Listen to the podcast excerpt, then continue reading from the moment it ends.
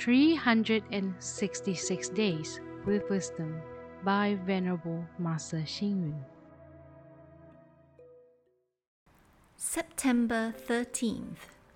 A smile is the most beautiful color in the world. Praise is the most beautiful sound in the world. In this world, whatever type of beauty you select, there will be similarities and differences. The only exception is in the selection of the beauty of the heart, as the three realms are only in the heart. When the heart is beautiful, then everything will be accordingly beautiful and equal. When we say the heart is beautiful, we refer to the bright, intelligent, and ingenuous heart, which is more beautiful than a jasmine flower. Cultivation in the heart is more majestic than a palace. The kindness within the heart is more magnificent than a peacock. The joy and compassion in the heart, with a good intention to have affinities with others, are all extremely splendid and most fragrant.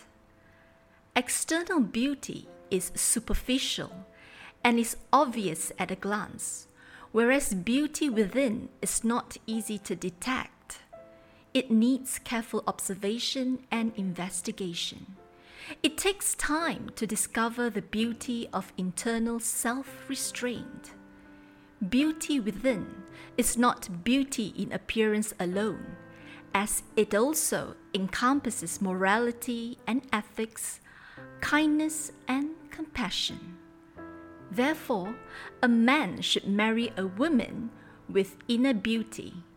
Parents should highly praise their children who have the qualities of inner beauty. When we make friends, we too should seek those who have beauty within. When all people, including ourselves, have inner beauty, how can the world not be beautiful? Read, reflect, and act. When the heart is beautiful, then everything will be beautiful and equal accordingly. Please tune in, same time tomorrow as we meet on air.